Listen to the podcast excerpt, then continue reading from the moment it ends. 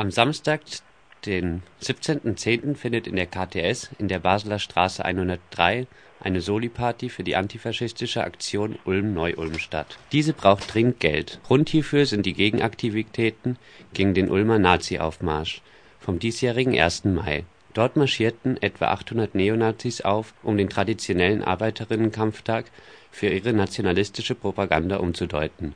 Dagegen gingen zahlreiche Menschen auf die Straße ein brutaler Polizeieinsatz sorgte allerdings dafür, dass die Nazis ihre Demonstration abhalten konnten. Jetzt bei mir am Telefon ist Lisa Matzerath, Kreisvorsitzende der Ulmer Vereinigung der Verfolgten des Naziregimes, die uns etwas zu den damaligen Ereignissen und den nachfolgenden Entwicklungen sagen kann.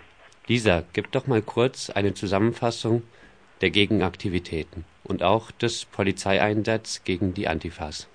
Ja, grundsätzlich haben die Gegenaktivitäten ja schon viel früher angefangen. Um den Volkstrauertag letztes Jahr wurde bekannt, dass die NPD-Jugendorganisation JN am 1. Mai in Ulm aufmarschieren möchten.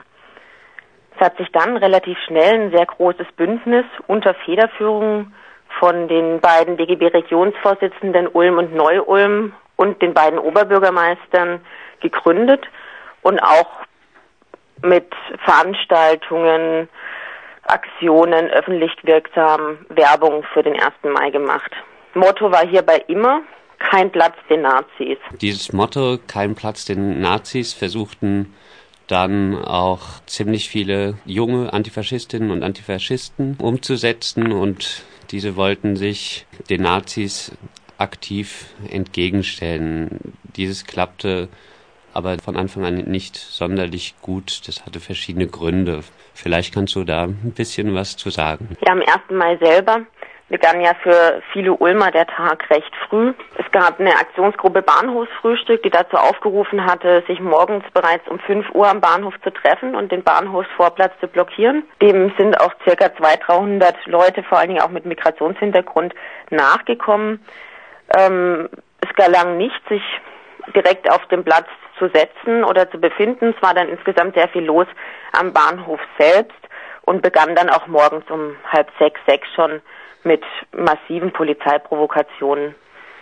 Ja, und also schon in den Morgenstunden wurden ziemlich viele Leute nach meinen Informationen da in diesen Bahnhof gekesselt und dann ähm, bei der großen DGB-Demo, da wurde es dann schon äh, ziemlich früh am Anfang bildete sich dann äh, ein Kessel, der vor allem den sogenannten schwarzen Block einkesselte. Da kam es ein bisschen auch zur nicht ganz schönen Rolle von der Ulmer DGB-Demo.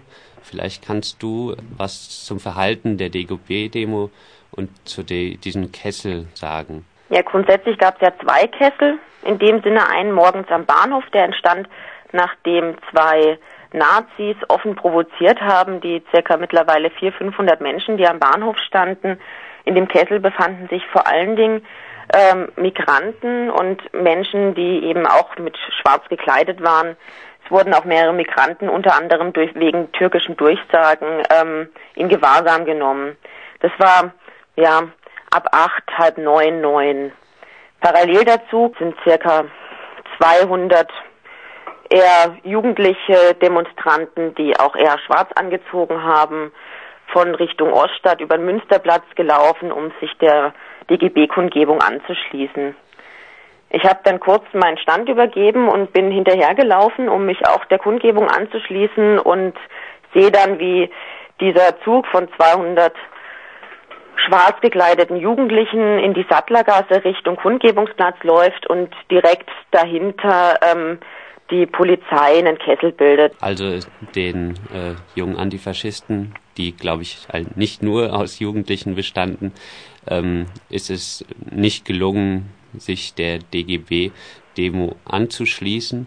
Und äh, ja, dann kam es zu so einem, ja, für mich ein bisschen unverständlichen Fall, dass dann, äh, so wie ich das mitbekommen habe, dann ist die äh, ja, DGB-Demo wohl weitergelaufen und ähm, hat ja die Antifas da der Polizei Willkür überlassen und die Antifaschisten und Antifaschistinnen saßen dann teilweise über sechs Stunden in diesen Polizeikessel. Verständlicherweise hatten sie danach äh, ja eine Riesenwut, nicht nur gegen die Polizei, sondern auch wegen diesem bisschen unsolidarischen Verhalten des DGB und vielleicht auch ja, der Anmelderin dieser äh, DGB-Demo. Innerhalb des DGB gab es äh, wenig öffentliche Reaktion gegenüber diesem Vorgehen. Ähm, der DGB aus Tübingen schrieb allerdings äh, einen offenen Brief, in dem gefragt würde, ob es stimme, dass sich die Demonstration in Bewegung setzte, ohne auf eine Freilassung der Eingekesselten zu warten und diese zu fordern. Und zweitens, ob es richtig sei, dass es sogar Absprachen zwischen Verantwortlichen des Ulmer Bündnisses und der Polizei gab, diese Einkesselung vorzunehmen oder zumindest sie nicht umgehend wieder zu beenden. Was antwortete Maria Winkler, die Anmelderin der DGB-Demo? Ja, den offenen Brief, den sie hat ja dem offenen Brief aus Tübingen, das war jetzt kein kein Brief des DGB, sondern ähm, von Menschen, die gemeinsam, also VVNler und DGBler, die gemeinsam zu uns nach Ulm gekommen sind, um uns ähm, zu unterstützen, den Nazis keinen Platz zu geben. Ähm, ich habe mir jetzt gerade vorhin nochmal die die Antwort durchgelesen. Ich finde die auch sehr unbefriedigend, vor allen Dingen, weil sie die Tatsachen nicht widerspiegelt. Also es war ganz klar, dass da noch ein Kessel existierte, als die Demo sich in Bewegung setzte. Es waren viele ähm, türkischen Kolleginnen und Kollegen, die mir berichtet haben, sie seien stehen geblieben und konnten nicht verstehen, weshalb die, die Demo insgesamt nicht wartet. Und ähm, auch mehr darauf pocht gegenüber der Polizei, die antifaschistischen Kolleginnen und Kollegen in dem Kessel mit uns ähm, demonstrieren zu lassen. Ja, vor allem äh, sagte Maria Winkler in diesem offenen Brief, so dass sie äh, von diesem Kessel nichts äh, mitbekommen habe. Ich glaube, im Internet gab es dann Videos zu sehen, wo äh, Maria Winkler auch zu sehen ist, sie nur ganz wenig weg von diesem Kessel stand. Also eigentlich hätte sie davon was mitbekommen müssen.